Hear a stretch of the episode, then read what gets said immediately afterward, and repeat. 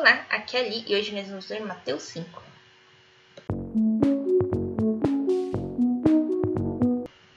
Bem-vindos aos Novenáticos e hoje nós vamos continuar nosso projeto de leitura para iniciantes. Nós vamos ler Mateus 5. A cada versículo eu vou parar por dois segundos para vocês poderem fazer as suas reflexões, tá bom? Se você quiser voltar e né, parar.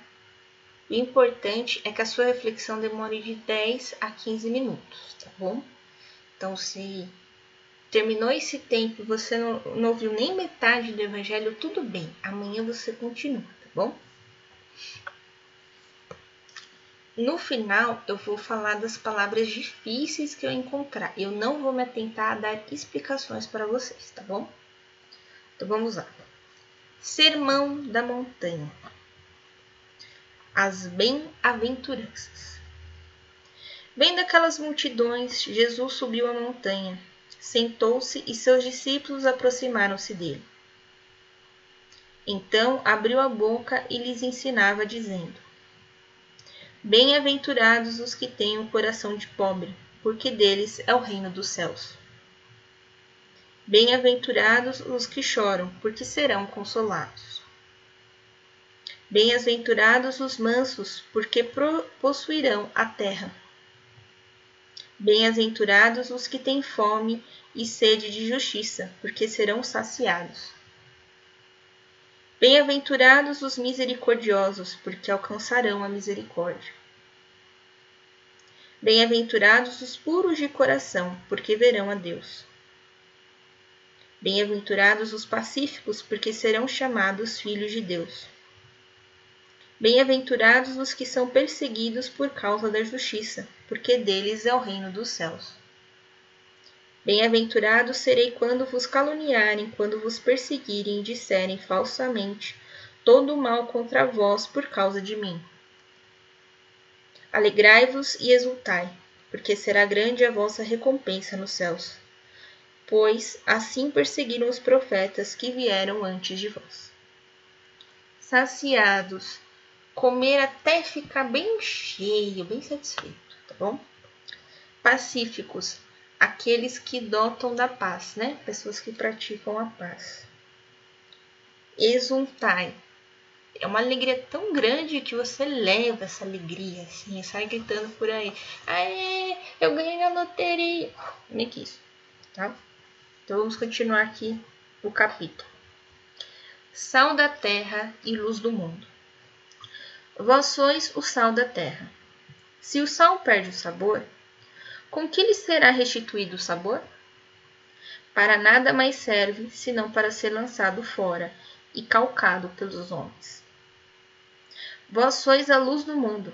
Não se pode esconder uma cidade situada sobre uma montanha nem se acender uma luz para colocá-la debaixo do alqueire, mas sim para colocá-la sobre o candeeiro, a fim de que se brilhe a todos os que estão em casa.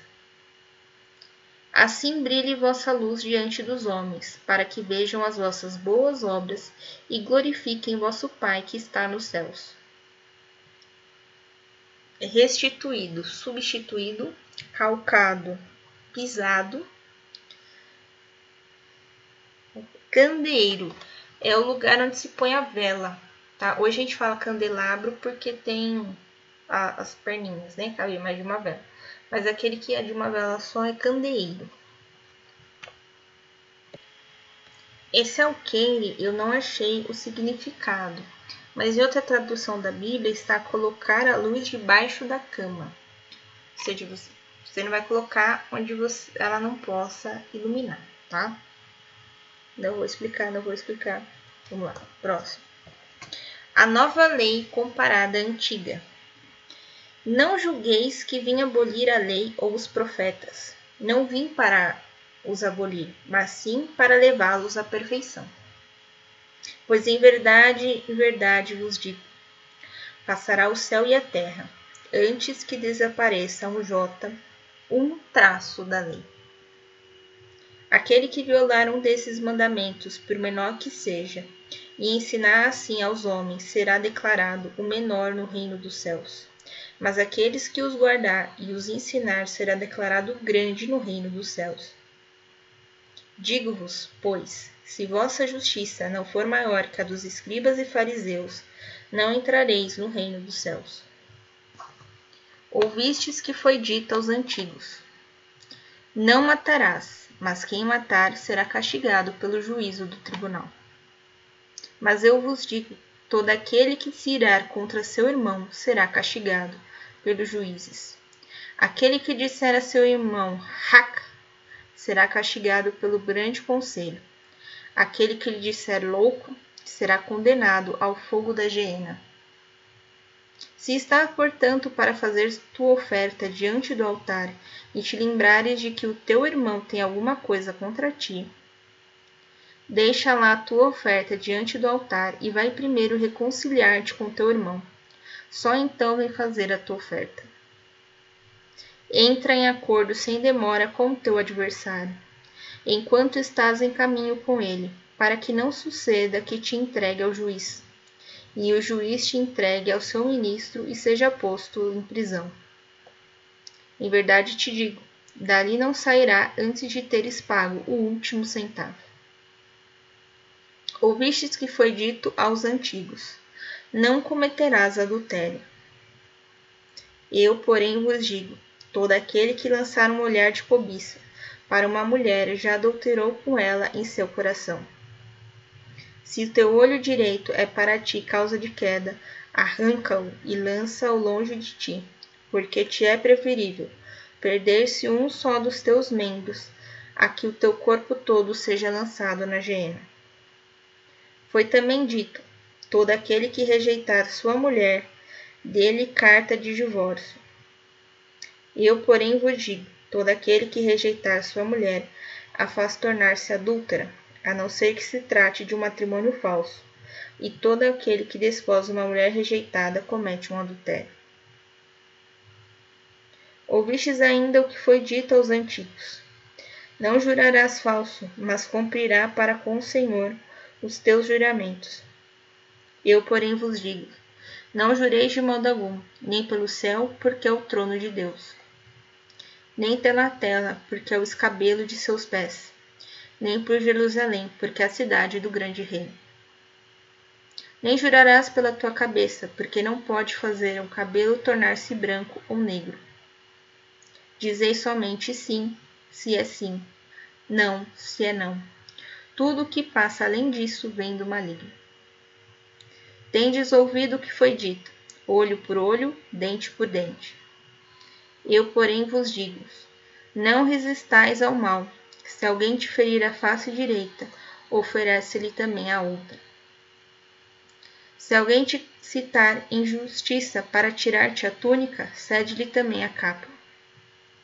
Se alguém vem obrigar-te a andar mil passos com ele, anda dois mil. Dá a quem te pede e não te desvies daquele que te quer pedir emprestado.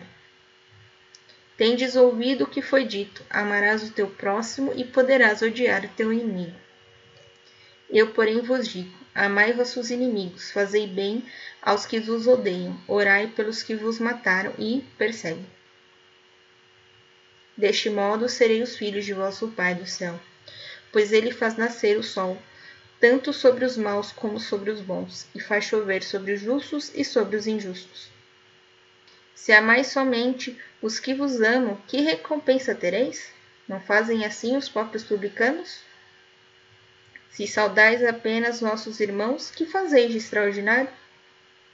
Portanto, sede perfeitos, assim como o vosso Pai Celeste é perfeito.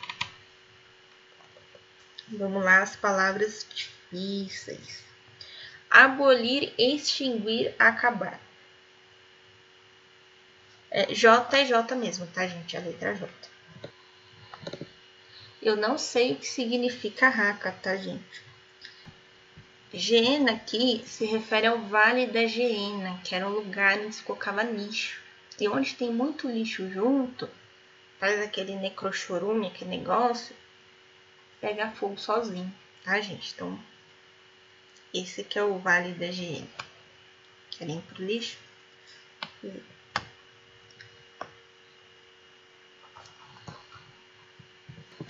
Escabelo. Escabelo é como se fosse um puff daquela época, tá? Que